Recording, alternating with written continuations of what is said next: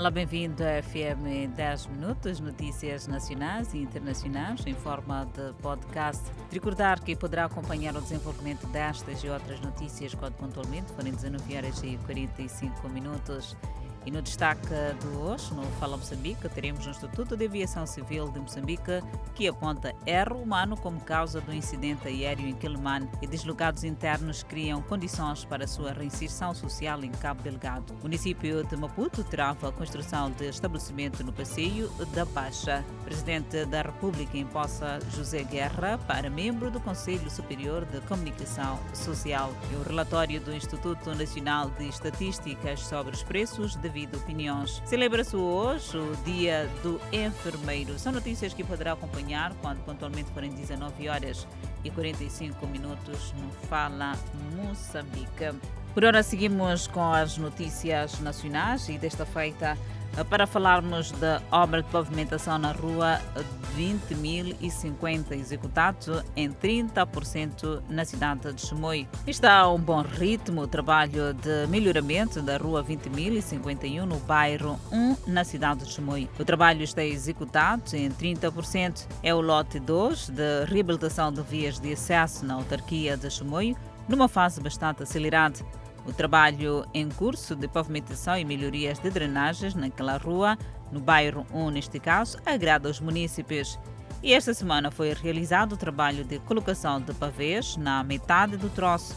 É uma via bastante movimentada que obrigou aos trabalhos noturnos e espera-se que dentro de três meses o trabalho seja concluído. E José Antônio é morador no bairro 1, aguarda o término do trabalho e conta que na época chuvosa a rua fica alagada. E neste caso ficou para trás este assunto de alagamento daquela rua. E nos próximos meses o trabalho idêntico vai começar noutras ruas, porque já foram lançados concursos públicos. E seguimos até Cabo Delgado para falarmos do terrorismo, onde o presidente do Instituto Nacional de Gestão de Riscos de Desastres mostra-se satisfeito com o nível de evolução da aldeia de reassentamento de deslocados de Marocane, em Anquab. Luísa Mack aponta o empenho na construção de habitações próprias e engajamento em atividades de autossustento, como aspecto que contribui para a melhoria de vida das vítimas do terrorismo. E o senhor eh, Moarabo Sabila, um dos inquilinos da aldeia de reassentamento de Marucane, localizado no distrito de Enquabe, fugiu de Macomia com sua família em 2020 por temer a crueldade dos terroristas após invadirem a sua aldeia. Ele conta o seu percurso de fuga até a cidade de Pemba. Tal como tantos outros deslocados, após a chegada em Marocane, em novembro do ano passado, Sabila recebeu terreno para construir um abrigo e abrir campos de cultivo. Seis meses depois, diz ser um homem satisfeito pelas condições criadas pelo governo e que permitiram a sua reinserção na nova aldeia. E outro já também montou uma carpintaria e ensina o ofício aos seus cinco filhos para que estes aprendam a não cruzar os braços diante das adversidades da vida. É apenas um dos vários exemplos de superação das vítimas de terrorismo na aldeia de Marucan. E a presidente do Instituto Nacional de Gestão de Riscos de Desastre, que visitou a aldeia esta terça-feira, mostrou-se impressionada com a capacidade de adaptação aos deslocados. Luísa Mack garantiu que o governo vai continuar a melhorar as condições de vida dos reassentados através da disponibilização de mais meios e apoio. Seguimos eh, com o crime passional. Uma mulher de 36 anos de idade que está a contas com a polícia na Beira por supostamente ter assassinado o seu esposo de 54 anos de idade. É uma mulher que é acusada de agressão que resultou na morte do seu marido, com quem tem cinco filhos.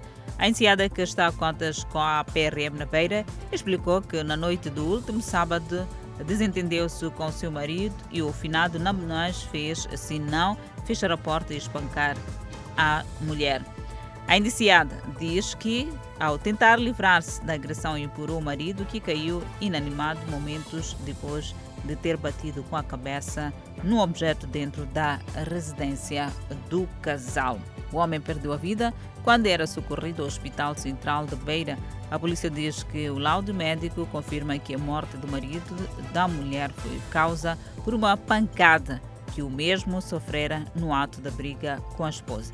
A mulher chegou a afirmar que vivia em constantes situações de brigas com o marido e o porta-voz do Comando Provincial da PRM Sofala apela os casais a encontrarem soluções aos seus problemas no diálogo. Seguimos para falarmos da construção sobre passeios, onde o estabelecimento comercial que estava a ser erguido no passeio da Baixa da cidade de Maputo foi travada pelo Conselho Municipal de Maputo, a situação que inquieta munícipes cansados de partilhar passeios. Estabelecimentos comerciais em locais inapropriados, uma guerra ainda a ser travada na cidade de Maputo. São imagens que mostram uma infraestrutura a ser erguida no passeio próximo ao campo de Ferroviário da Baixa, depois de uma campanha com sucesso levada a cabo na remoção de barracas e quiosques construídas nos passeios da cidade de Maputo, inclusive nas proximidades deste local.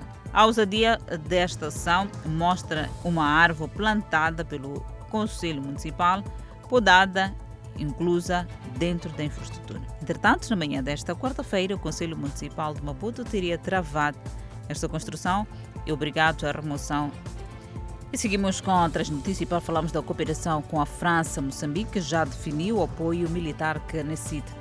O governo já definiu o tipo de apoio militar no combate ao terrorismo.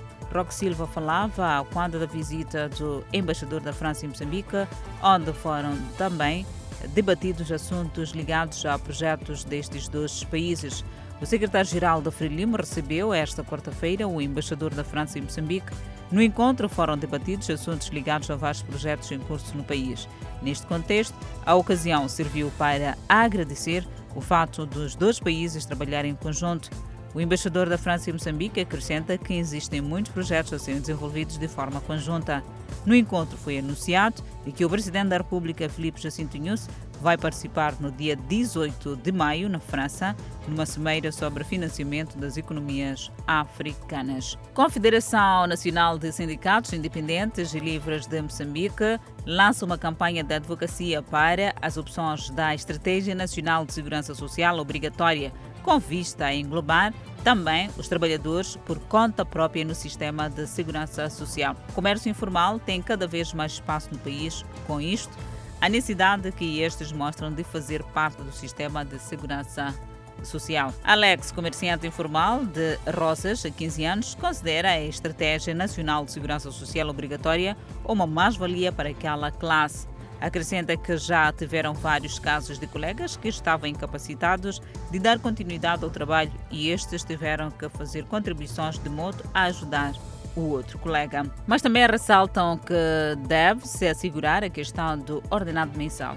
Por essa razão, a Confederação Nacional dos Sindicatos Independentes e Livres de Moçambique lançou uma campanha de advocacia para a adoção de estratégias nacionais de segurança social obrigatório, com o objetivo de integrar no sistema de segurança social trabalhadores por conta do trem e outros trabalhadores por conta própria. No país, pelo menos 15 milhões de pessoas perderam emprego e passaram para o setor informal. Daí a necessidade, segundo a Associação, da efetividade da Estratégia Nacional de Segurança Social Obrigatória. E na página internacional, vídeos divulgados pelos militares israelitas nesta quarta-feira mostram um enxame de mísseis de interceptação disparados por sistemas de defesa antifoguetes enquanto uma área no sul do país foi atacada por uma barragem de foguetes lançados na faixa de Gaza. São foguetes que saíram de Gaza e Israel, por sua vez, bombardearam o território com ataques aéreos. Os governantes do Hama de Gaza e outros grupos militantes dispararam centenas de foguetes que às vezes subjugaram as defesas de mísseis de Israel e fizeram com que sirenes de ataque aéreo e explosões escoassem por Tel Aviv, a maior área metropolitana de Israel e outras cidades. Cinco israelitas, incluindo três mulheres e uma criança, foram mortos por foguetes na terça-feira e na manhã desta quarta-feira e dezenas de pessoas ficaram feridas. É o ponto final ao FM 10 Minutos. Obrigada pela atenção dispensada. Poderá acompanhar o desenvolvimento destas e outras notícias quando pontualmente for 19 horas e 45 minutos no Fala Moçambique, de Lady Isabel e também da Nissa Moiane. Até lá.